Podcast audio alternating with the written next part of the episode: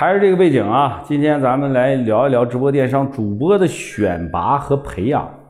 首先啊，我们可以粗略的把主播分为有 IP 的和没有 IP 的。有 IP 的呢，有人设，靠人来带货，比如说什么明星啊、达人呐。那么没 IP 的呢，就是没啥人设，也就是导购啊，比如说这个各种草根直播间的这些主播。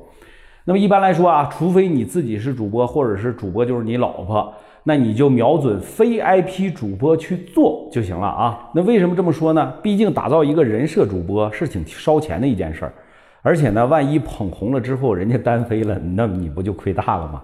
其次呢，就是说选拔的这个原则，说该找什么样的人做咱们的主播呢？有人说了啊，那必须是能说会道、颜值高的。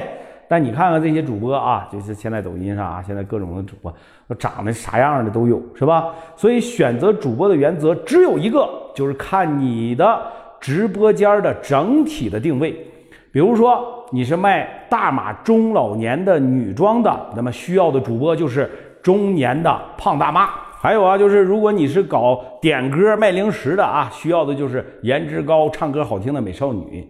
那么，如果你是卖珠宝的、二奢等高客单价的这种商品的，那你的主播必须是气质好、专业知识过硬。所以呢，除非你要做人带货的 IP 模式，那否则啊，不要根据主播去设置你的直播间，而是要根据你的直播间的需求、产品的特性以及目标客群去挑选合适的主播。那么，怎么去招到优秀的主播呢？也是一件令人头疼的一个问题。那无论什么规模的直播公司呢，永远都在缺主播的这个状态当中。常规的招聘渠道咱就不提了啊，这里面说两个呃这个个别的找人思路。第一个思路就是，如果你卖的产品线下也有人在卖，那么去去找线下的这些导购、销售和柜台的这种柜姐啊，会是一个不错的选择。第二个思路呢，说如果你在一个小地方很难找人，那么你不妨做一个抖音号。发点自己爆单的这种日常，很快的就会有同城的人去找上你呢。甚至是你可以在直播的账号留下招聘的信息啊。我有个朋友叫呃这个祥蒙吃土特产啊，他就是这么做的。那么最后呢，咱们聊一下怎么去培养新人主播。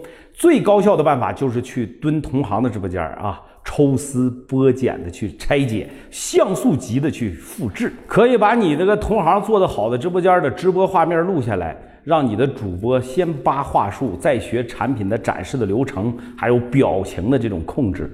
再狠一些，就是把同行优秀的直播录音给拢在一起，让主播上下班通勤都要反复听。那至于直播间的这些文艺进词啊、基本操作等基础的直播知识呢，也需要主播学习和掌握。值得一提的是啊，从大量的经验案例来看，优秀的主播很少有培养出来的。你记住啊。主播都是有天赋的，而且我们去挑选主播的时候都是筛选出来的。换句话来说呢，就是把一个不合格的主播培养成一个合格的主播，成本是非常高昂的。所以说，通常的策略就是批量的招募、统一的培训，再通过试播去做筛选。有的公司是为了高效的去找主播，采用的策略就是只找有经验的成熟主播，来了就开播。啊，或投个几百块钱的流量，直接就看销售的结果了。